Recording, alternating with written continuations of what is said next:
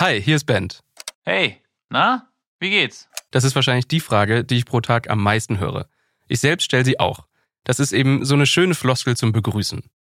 Niemand kommt auf die Idee, diese Frage lang, reflektiert und ehrlich zu beantworten. Normalerweise stellen wir diese Frage und kennen die Antwort sowieso schon. Gut, und dir? Oder maximal noch. Ja, soweit alles in Ordnung. Vielleicht auch. Super. Und dir? Aber wie oft passiert es, dass ihr jemanden fragt, hey, na, wie geht's? Und die Person sagt dann, gar nicht gut, richtig schlecht sogar. Und dir? Das passiert eher selten, oder? Neurowissenschaftliche Erkenntnisse zeigen aber, wir sollten uns vielleicht doch mal kurz die Zeit nehmen und eine ehrliche Antwort geben. Also vor allem, wenn uns vertraute Menschen fragen, wie es uns geht.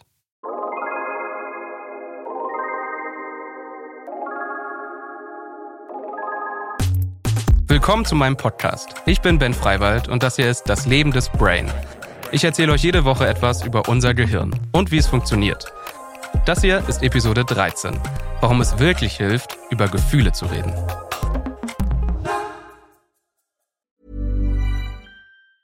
Hiring for your small business? If you're not looking for professionals on LinkedIn, you're looking in the wrong place. That's like looking for your car keys in a fish tank. LinkedIn helps you hire professionals you can't find anywhere else, even those who aren't actively searching for a new job but might be open to the perfect role. In a given month, over 70% of LinkedIn users don't even visit other leading job sites. So start looking in the right place. With LinkedIn, you can hire professionals like a professional. Post your free job on linkedin.com slash people today.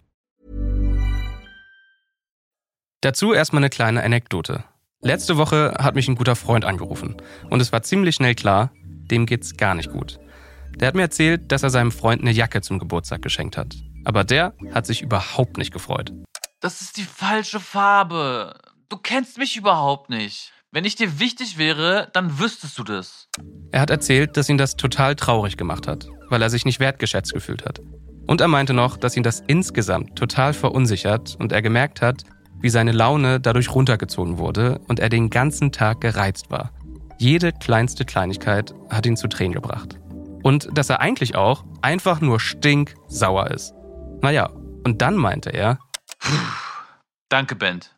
Das hat jetzt richtig gut getan. Und ich habe mir gedacht, äh, klar, gerne. Hab ja eigentlich nicht viel gemacht, nur zugehört. Ich habe ihm keine Lösung oder so gegeben, sondern nur hier und da mal nachgefragt und meinte so, mm, ja, ja, oh nee, das tut mir leid, ja, mm. Und das hat scheinbar geholfen. Und dann habe ich später rausgefunden, aha, it's a thing. Dafür gibt es sogar einen Namen. Effect Labeling nennt sich das. Also auf Deutsch quasi Benennen der Gefühle. Studien zeigen, dass wenn wir unsere Gefühle einfach mal benennen, also genau das tun, was mein Freund gemacht hat am Telefon, dann hat das eine große Wirkung auf unser Nervensystem. Die Stressreaktion des Körpers wird sofort gedämpft. Stellt euch mal Folgendes vor. Ihr seid auf die Firmenfeier einer Freundin eingeladen. Ihr geht dahin, aber außer eurer Freundin kennt ihr natürlich niemanden.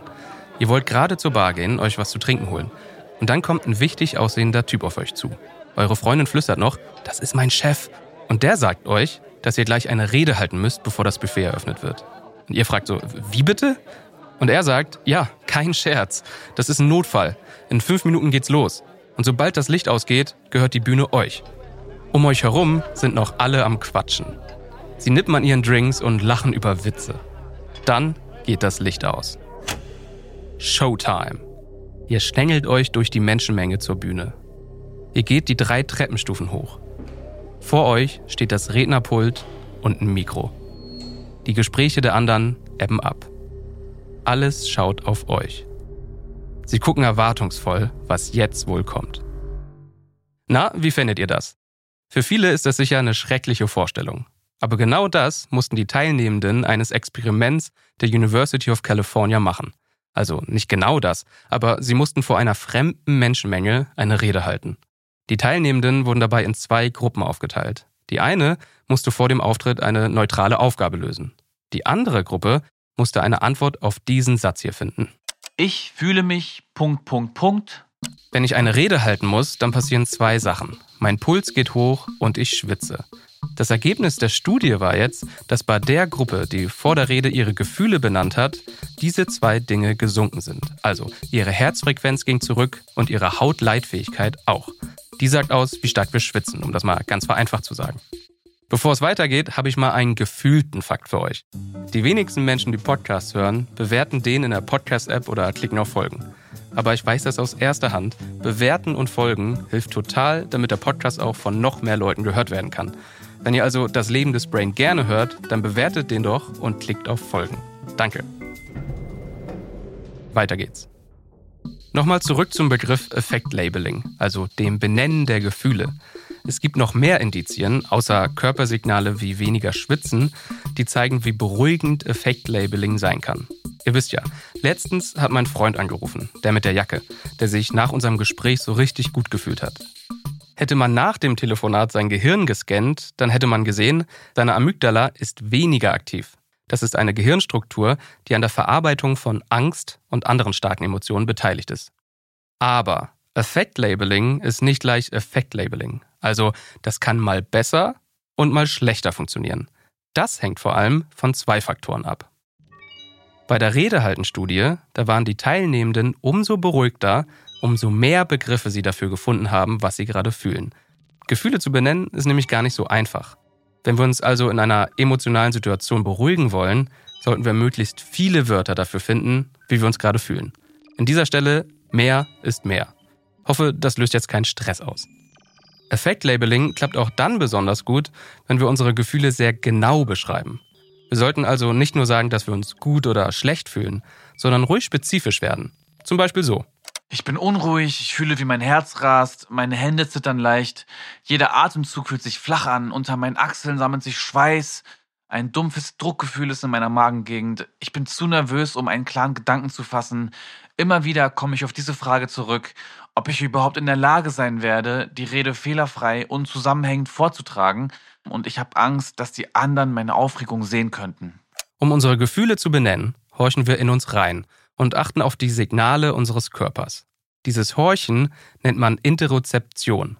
Das Wort ist eine Mischung aus dem lateinischen inter, also inmitten, und recipere, also aufnehmen. Keine Sorge, das ist jetzt kein Latein-Nachhilfekurs hier. Ich will auf was anderes hinaus.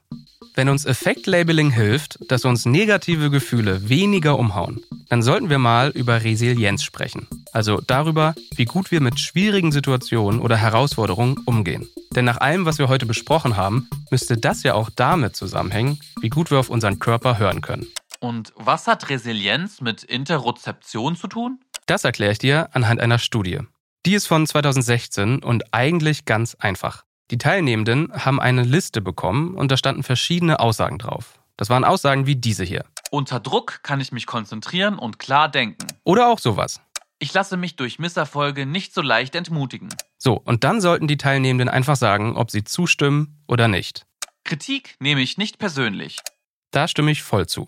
Je nachdem, was die Befragten angekreuzt haben, hat man sie in zwei Gruppen eingeteilt in hoch belastbar und in wenig belastbar. Die eine Gruppe ist also voll mit Leuten gewesen, die von sich selbst sagen, sie setzen sich in schwierigen Situationen durch. In der anderen Gruppe, da waren die, die sich eher abmühen, ausbrennen oder einfach aufgeben. Dann haben alle einen Test gemacht, bei dem sie selbst ihren eigenen Herzschlag messen sollten. Und zwar einfach nur, indem sie in sich reinhorchen. Ohne Finger ans Handgelenk zu legen oder die Hand auf die Brust oder sonst irgendwelche Berührung. Das Ergebnis der Studie war, die resiliente Gruppe hatte im Schnitt auch eine bessere Interozeption. Wer also ein ausgeprägtes Gespür für die eigenen körperlichen Signale hat, der ist auch widerstandsfähiger in stressigen Situationen. Wenn ihr etwas aus dieser Folge mitnehmt, dann das. Redet mal mehr über eure Gefühle.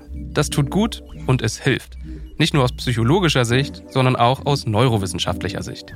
Ihr braucht dafür nicht mal einen anderen Menschen.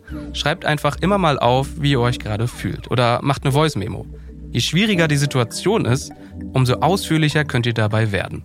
Horcht in euch rein und verpackt das, was ihr dabei wahrnehmt, in Worte. Das war das Leben des Brain. Nächste Woche geht es darum, was in deinem Gehirn passiert, wenn du über einen Witz lachst.